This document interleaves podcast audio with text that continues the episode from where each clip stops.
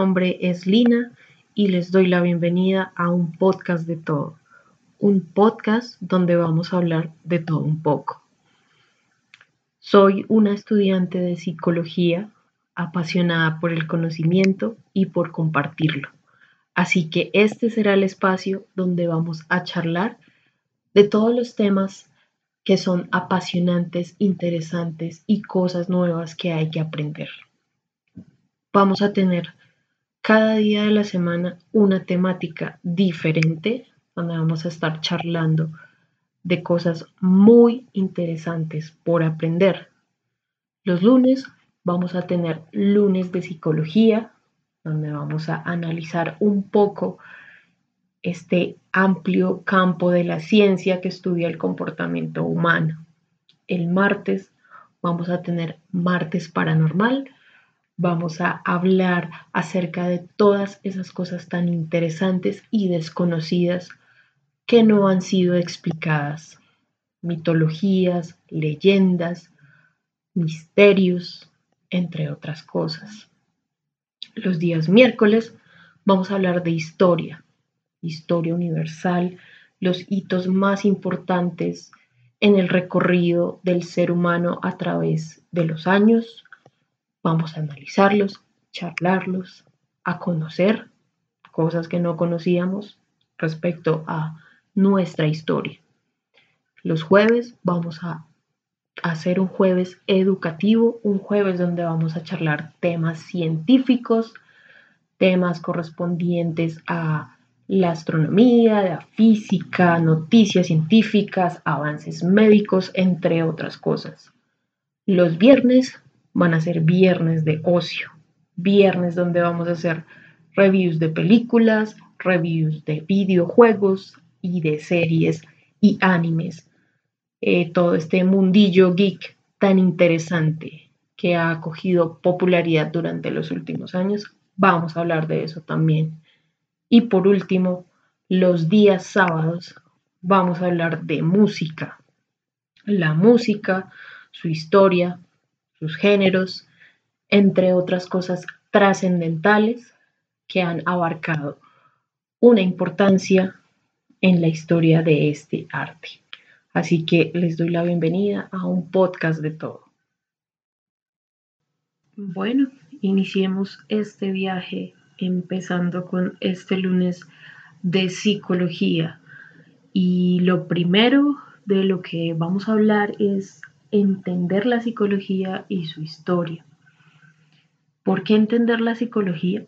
Pues básicamente porque tengo la percepción de que todo el mundo que no está involucrado en este tema psicológico o que no tiene conocimiento eh, respecto a los temas psicológicos, entiende la psicología eh, desde su concepción más básica, eh, que es el típico profesional que se sienta contigo a discutir tus problemas, eh, donde tú vas por, por ayuda y, vas a construirte, vas a formar un buena autoestima, vas a trabajar en ti, vas a trabajar en esas partes que no te gustan de ti y ya, Mm, básicamente, pues es una parte de la psicología, pero la psicología es un campo igual de amplio que los demás,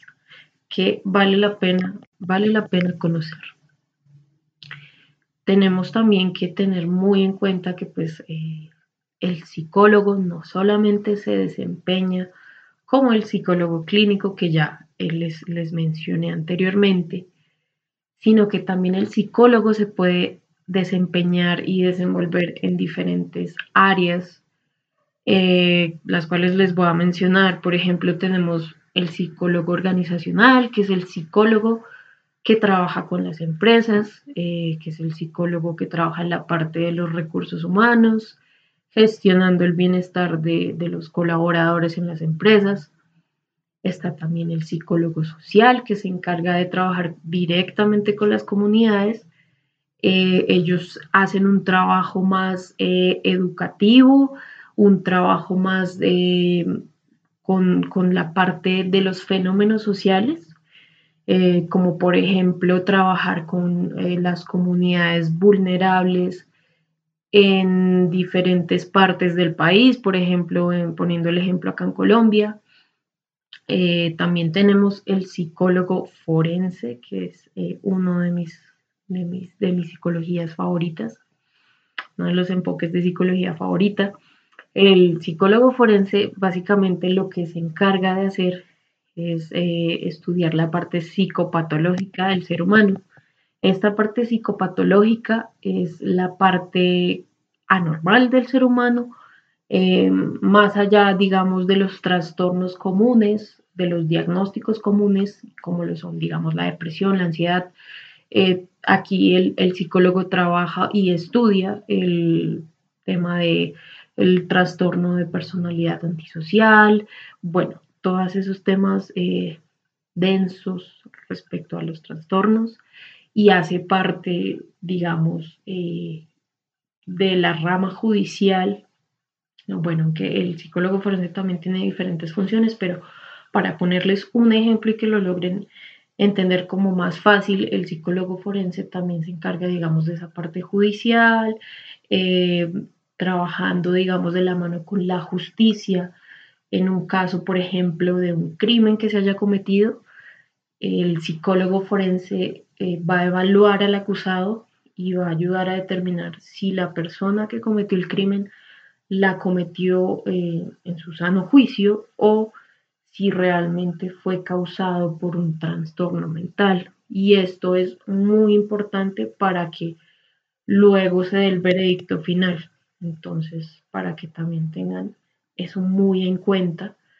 Em, tenemos el psicólogo educativo, que es el psicólogo que se encarga de trabajar con las instituciones educativas, donde ellos eh, lo que hacen es eh, trabajar y orientar a las instituciones en diferentes casos que se presenten con los estudiantes, con los padres, eh, hacen proyectos de prevención, por ejemplo, proyectos de prevención de embarazos adolescentes, de educación sexual, todos estos temas en esta etapa escolar. El psicólogo se encarga pues de manejarlos, de enseñarlos y de hacer psicoeducación, si se puede denominar así. Y tenemos pues el clásico psicólogo clínico, que es el psicólogo que trabaja individualmente con sus pacientes, haciendo un proceso de terapia. Em, y pues dependiendo de, del enfoque, que ya más adelante se los voy a explicar un poco más, el psicólogo pues va a trabajar con las personas eh, haciendo este proceso. y con parejas también, con familias. Entonces es básicamente como un, una corta explicación de todo lo que un psicólogo hace, que es muy importante que, que pues lo conozcan afuera, fuera de, las concepciones que se tienen comúnmente.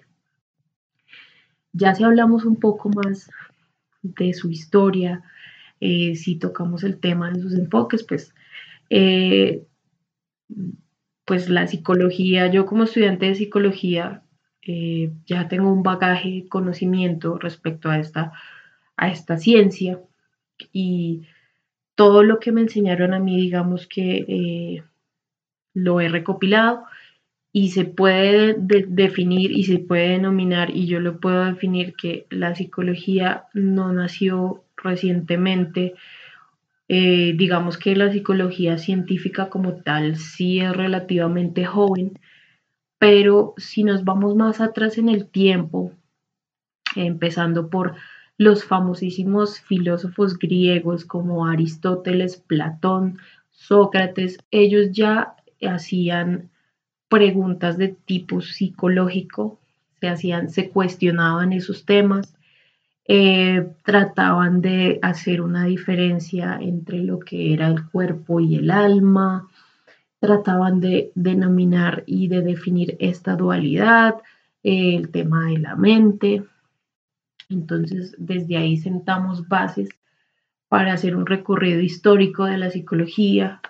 Luego, otro hito importante que se considera como base histórica de la psicología, es la del filósofo René Descartes, que eh, ya hablando del tema de cuerpo y alma, este filósofo se encargó de definir esta dualidad, definió que había un órgano en el cuerpo humano que se encargaba de regular estas partes, esta, esta dualidad de alma y cuerpo. Eh, se hicieron, pues, él hizo sus estudios, sus definiciones. Obviamente, digamos que con el paso del tiempo se ha venido descubriendo más cosas, se han refutado algunas de esas hipótesis que él logró eh, darnos, pero se deja y se sienta como base teórica, inicios teóricos de la psicología, el trabajo de René Descartes. Así es como las bases mm, primitivas de la psicología, si la, si la podemos denominar así. Bueno, y ya si hablamos de la psicología y su nacimiento tal y como la conocemos, em, o la psicología científica, se puede denominar y se puede decir que el año de su nacimiento fue en 1879, a cargo de un científico llamado William Wundt. Era un científico alemán que se interesó por conocer el comportamiento humano y estudiarlo en su laboratorio. A partir de este evento nacen las corrientes, las escuelas o los enfoques más famosos de la psicología. Algunos de ellos ustedes seguramente los habrán escuchado, los conocerán de pronto eh, por algún tipo de, de mención.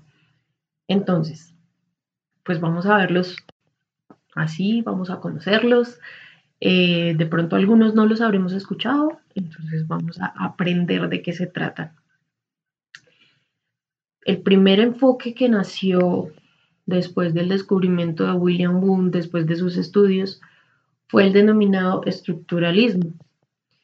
Este estructuralismo lo que quería y lo que pretendían sus investigadores y sus, sus eh, patrocinadores, si se le puede decir así, los, científicos que eh, se, apoyaron y se fueron por esta línea, em, lo que buscaba era estudiar los componentes o descubrir los componentes de la conciencia y mirar cómo interactuaban entre sí para que funcionaran, es decir, elementos básicos de la conciencia, entonces ahí tendrían que haber investigado em, biológicamente las bases de la conciencia, bueno, ahí hubo un poco de discusión respecto a cómo se hizo esto. Eh, y ya, digamos que básicamente era de lo que se trataba el estructuralismo.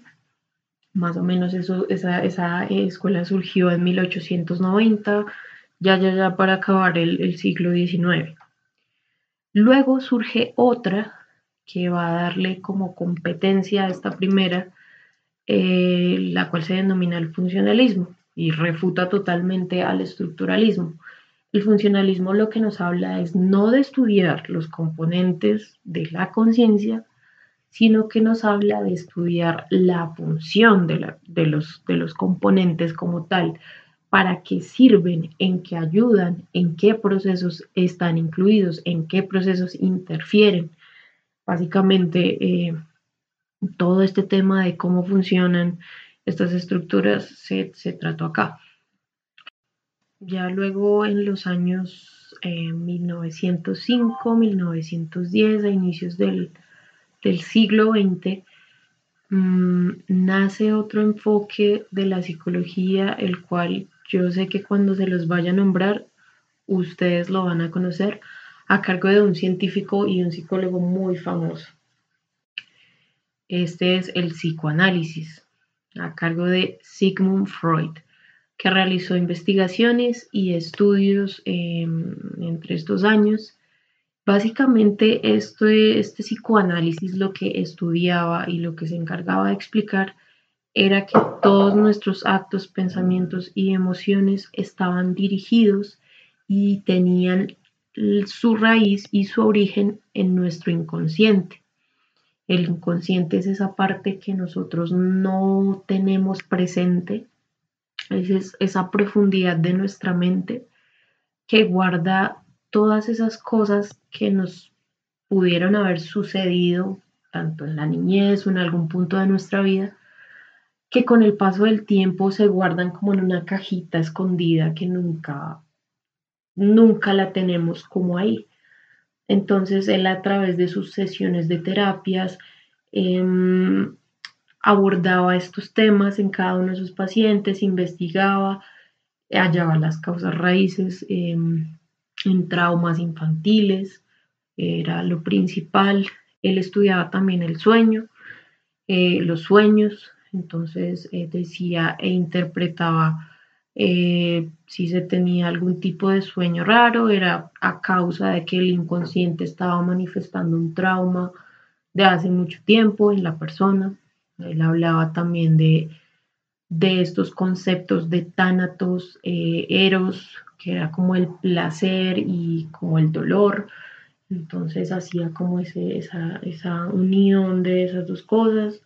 Bueno, se encargó de investigar muchas cosas ahorita con el paso del tiempo, digamos que el psicoanálisis no es tan bien visto porque no tiene tanta base teórica ni científica ni tanta comprobación. Entonces, por eso es que digamos que ahorita la comunidad científica no toma muy en serio este enfoque. Digamos que ahorita recientemente pues no es tan utilizado, no se conocen muchas personas que, que se sigan apoyando pues en este enfoque. Obviamente sí las hay, pero no es, no es también vista recientemente. Luego del psicoanálisis nace otra eh, rama de la psicología muy importante que hasta el día de hoy se sigue trabajando, se sigue haciendo y es conocida con dos personajes que tal vez ustedes hayan escuchado. Esta, esta rama es el conductismo y estuvo a cargo de Ivan Pavlov y Skinner.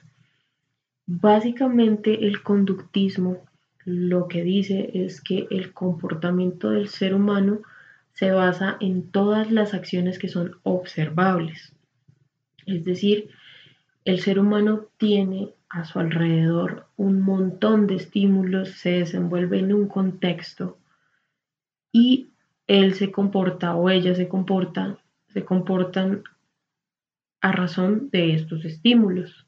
Simplemente el ser humano interactúa con lo que tiene alrededor y ese es el comportamiento para ellos.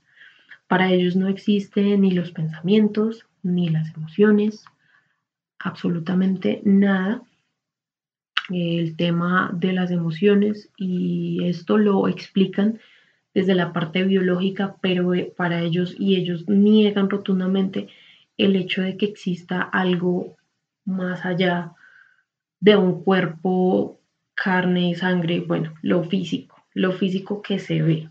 Para ellos esto es eh, absolutamente inconcebible. Entonces, eh, ellos, ellos fueron una parte muy importante durante los años 30, 40, 50, donde realizaron estudios, em, escribieron muchos libros respecto al conductismo. Entonces, eh, eso fue básicamente lo que ellos trabajaron y denominaron.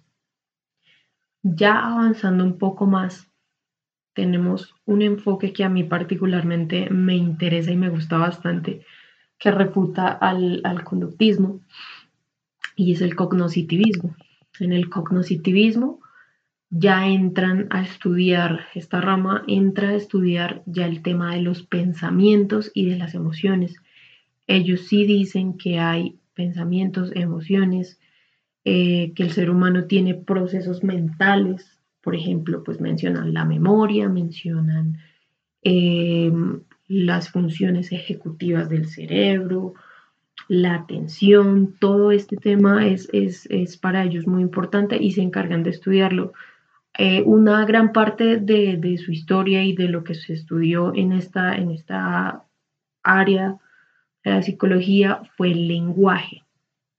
Entonces ahí tenemos a diferentes eh, psicólogos que se encargaron de estudiar pues el tema del lenguaje, la evolución del lenguaje desde que somos em, niños, cómo aprende a hablar un bebé, cómo aprende a hablar un niño, cómo se va desarrollando normalmente o cómo se definen esas etapas del lenguaje. Entonces ahí podemos observar que eh, este enfoque abarca muchas cosas importantes en el desarrollo y comportamiento del ser humano. Por eso es que para mí es uno de mis favoritos porque realmente explica cómo funcionamos, eh, qué nos afecta, eh, cómo nos desarrollamos, etcétera, etcétera. Entonces, eh, esta, esta es, este enfoque surgió después del conductismo en los años 60 y se fue desarrollando. Actualmente se trabaja mucho y se puede decir que es una de las escuelas o enfoques predominantes para que se, se conozca un poco de ello. Por último, mm, hablando como de las más importantes escuelas de psicología, tenemos el humanismo. Este seguramente yo creo que también lo conocen porque el humanismo es como actualmente se está tomando la psicología. Eh, en el humanismo, básicamente, el ser humano, el hombre, nosotros, tenemos una pirámide de necesidades básicas, eh, bueno, que están jerarquizadas y que necesitamos cumplir eh, y llenar para podernos sentir plenos y desarrollados personalmente y en todos los aspectos. Entonces ahí hablamos de lo que es el tema de la autoestima, hablamos del tema del desarrollo personal, la regulación emocional, todas estas cosas que hemos oído últimamente, pues relacionadas con la psicología, vienen de allí, de este enfoque. El creador de esta pirámide de necesidades fue em, Carl Jung, fue un científico que simplemente creó esta pirámide en base a lo que era más importante para el ser humano. Entonces, pues en, la base de la pirámide están nuestras necesidades biológicas como la alimentación, el sueño, todo este tipo de cosas, y ahí va subiendo. La idea es que el ser humano logre completar pues todas estas necesidades para que, como yo lo dije, sentirse pleno y completo. Entonces, eh, pues aquí las tienen, estas son como las más las más importantes eh, en la psicología. Eh, y como pudieron ver, que al principio yo les decía que tal vez se conoce una pequeña parte de lo que es la psicología, pero no entramos a profundizar en todo lo que se puede ver y observar en este interesante campo. Ya cada una de las áreas tiene sus subdivisiones, eh, al principio yo mencioné pues los distintos enfoques o los distintos eh, campos laborales más bien los cuales un psicólogo se puede desempeñar. Entonces, pues, por ejemplo, el psicólogo clínico tiene diferentes enfoques basados en estas grandes escuelas que les mencioné y que les hablé un poquito de ellas. Y basado en eso, pues, eh, se hace su terapia con su paciente. Entonces, para que lo tengan en cuenta, hay algunos psicólogos que, por ejemplo, en sus terapias trabajan solamente conductismo, entonces trabajan con lo que es observable. Hay otros que se enfocan en lo cognitivo, entonces trabajan ya el tema de pensamientos, emociones. Otros se van por el humanismo, entonces ya hablan de autoestima, de regulación emocional. Exactamente, pues es, es lo que eh, se el camino que escoja el psicólogo. Entonces, ya esto es eh, básicamente una introducción, una pequeña parte de lo que yo quería compartirles acerca de lo que estudio, que me parece muy chévere que las personas que no estén muy empapadas con el tema, que de pronto les llame la atención, pues logren escuchar esto y se puedan interesar mm, aún más por esta linda eh, disciplina. Entonces, pues eh, nada, eh, ya finalizando Les quiero agradecer por haberme escuchado en este tiempo. Espero que esto haya sido tan entretenido como lo fue para mí. Y nos estaremos encontrando el día de mañana para nuestro martes paranormal en este su podcast, un podcast de todo. Buenas noches, buenos días, donde sea que quiera que estén. Eh, espero que esparzan conocimiento y que aprovechen al máximo lo que aprenden. Un abrazo y hasta luego.